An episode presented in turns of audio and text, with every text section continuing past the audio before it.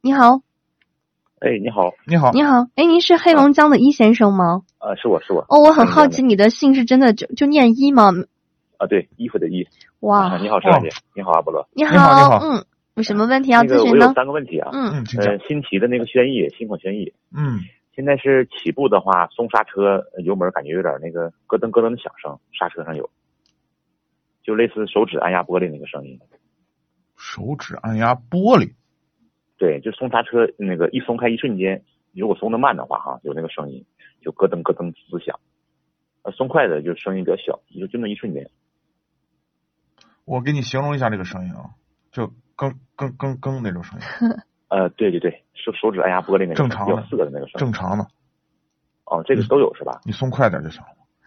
哦，我我因为就感觉，可不可以换刹车片呢？能不能有好好一点效不果？不不或不，者开这关跟刹车片没关系，就是啥呢哦？实际上你看啊，我们拿肉眼看，那个刹车刹车片和刹车盘中间那个间隙特别小，对吧？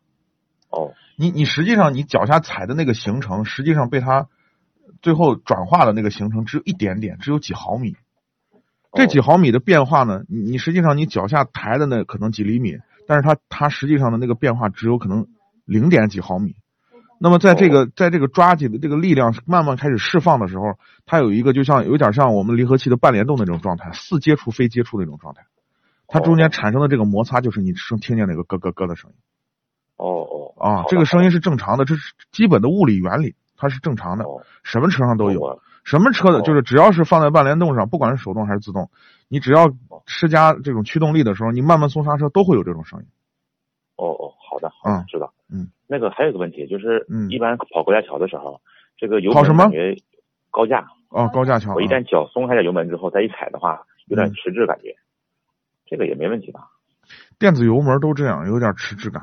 哦，嗯就是油门踩深了，然后再松开起来，再踩的话就有点迟滞，它可能有个缓冲的时间。是电子油门是有这样，有个迟滞的感哦觉，你习惯就好了。哦，哎，还有最后一个问题，阿波罗。嗯嗯，那个这个车之前贷了一点款，他说嗯需要把那个行车登记证啊抵押在四 S 店，这个合理吗？